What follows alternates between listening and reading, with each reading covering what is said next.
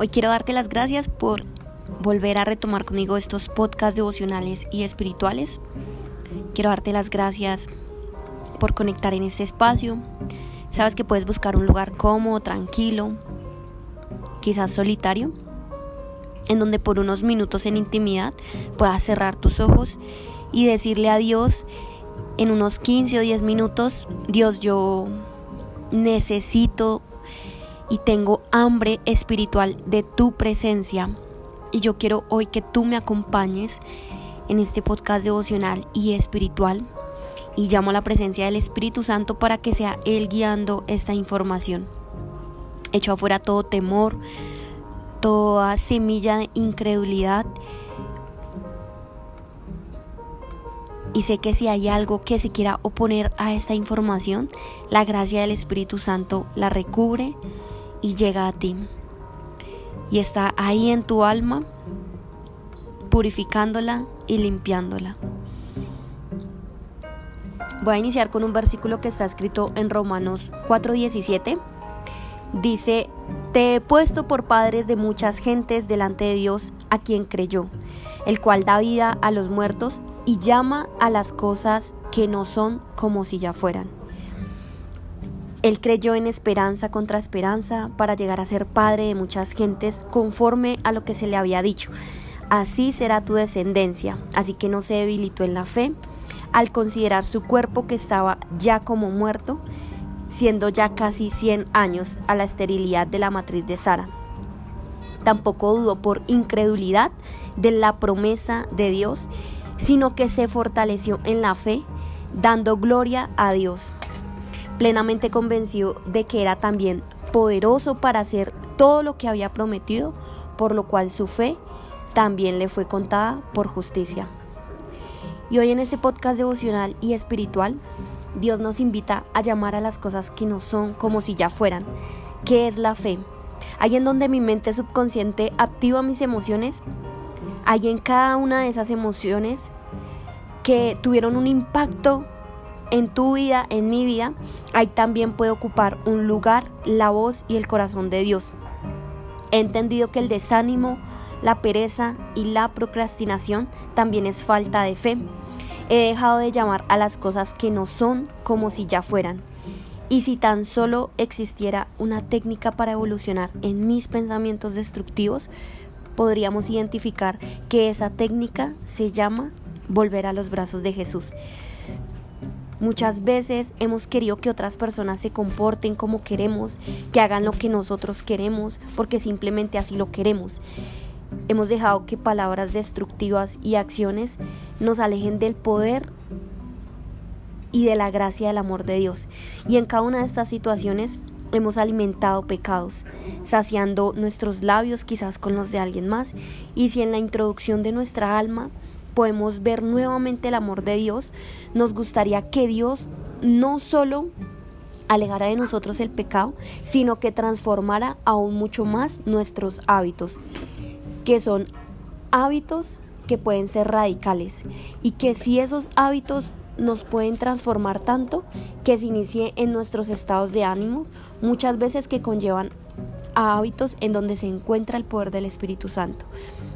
Creo que ver las cosas y pensar que nunca van a cambiar quebrantan las emociones, pero puedo entender que no existe una emoción sin un pensamiento. y si hoy por fe puedo permitir que Dios esté ahí, quisiera volver a empezar de cero. Hoy tú puedes decirle a Dios, Dios, sabes que yo tengo un hábito destructivo que me aleja de tu presencia, que me lleva a alimentar un pecado, que hace que yo alimente un demonio, pero si puedo hacer algo, quisiera que tú me permitieras volver a empezar de cero, en la construcción de un nuevo pensamiento. Y eso también es fe.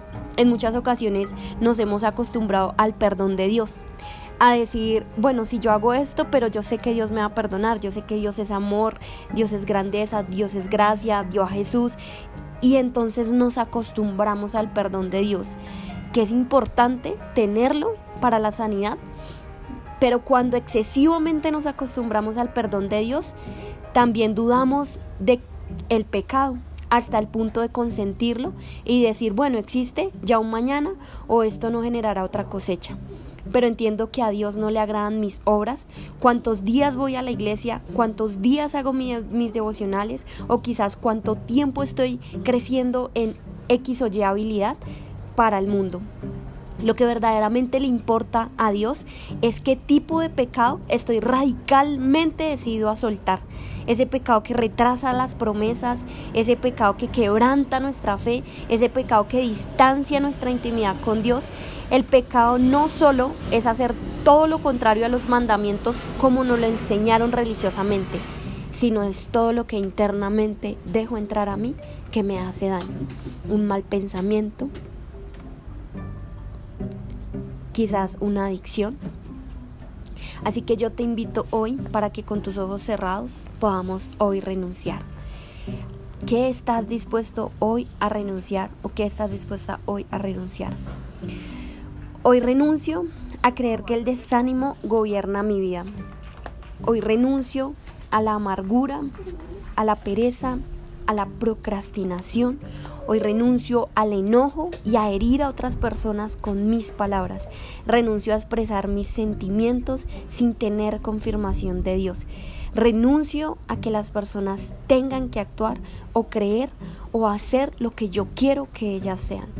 Hoy renuncio a creer en la pobreza porque entiendo que es la escasez que condiciona mi alma.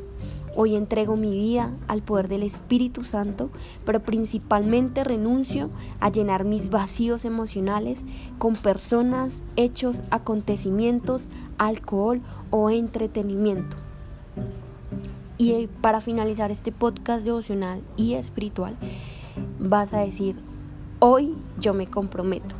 Hoy yo me comprometo a poner a Dios como el primer lugar en mi vida pero en mi vida no es solo en mi vida, en mis herramientas, como la iglesia, los devocionales, que son importantes, sino hoy me comprometo a cuidar mi relación íntima con Dios, a cuidar mi aceite, a ponerlo en el primer pensamiento de mi mañana, a agradecerle todos los días porque Él es el que abre mis ojos. Hoy me comprometo a que el amor que yo pueda sentir por Dios pueda ser el reflejo de mis relaciones familiares y personales. Hoy me comprometo a que una pequeña acción diaria mate e interrumpe la procrastinación y la inconstancia. Hoy me comprometo a glorificar el nombre de Dios cuando puedo amar a quien no me ama, cuando puedo amar a quien no piensa como yo, cuando puedo amar a quien no me quiere como yo quiero que me quiera, Hoy me comprometo a medir los resultados y a trabajar para que las promesas de Dios no tarden tiempo. Yo te quiero decir algo para finalizar este devocional, este podcast devocional y espiritual. Y es que hay una promesa que Dios hoy tiene para tu vida. Y es que solo Dios sabe los planes que tiene para tu vida. A fin de darnos y a fin de darte un futuro lleno de esperanza, lleno de bienestar. Ahí en donde se encuentra ese bienestar, no hay lugar para ciclos temporales o para la polilla que es la que se desvanece en este mundo terrenal. Hoy tu mente subconsciente está siendo purificada tan solo con adorar a Dios, tan solo con hablar con Él todo el tiempo, con buscarlo, con llamarlo, con decirle y hacerle preguntas de poder. Y cuando tú te sientas en niveles de escasez, de inconstancia, cuando el desánimo esté ahí tocando a tu puerta, quiero que cierres los ojos por unos minutos y le, y le llames a su presencia. Le digas, Dios, yo te necesito como se necesita el oxígeno para respirar. Yo te necesito como el 70% de mi agua. Como esa agua cuando yo la tomo y siento que todo en mí se limpia. Así yo te necesito. Y si ¿puedes hacer algo por mí? Quiero que tú, con tu amor inagotable, te lleves este desánimo. Yo te pregunto, ¿esto que yo hago es de tu agrado? Estos pensamientos que están condicionándome me alertan hacia algo, pero quiero que tú me hables, quiero que tú que tú me digas qué es lo que tú quieres que yo aprenda.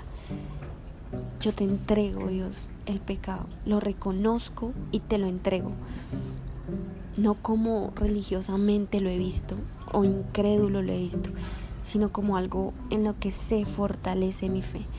Cuando te entrego algo que a mí me es difícil controlar, reconozco que ahí se levanta mi fe y empiezo a llamar a las cosas que no son como si ya fueran. Cultiva mis pensamientos con tu presencia. Te entrego las los proyectos, lo que yo voy a hacer, y glorifico tu nombre con el poder de mi mundo interior. Alma, corazón, porque ahí está la verdadera gracia de tu presencia.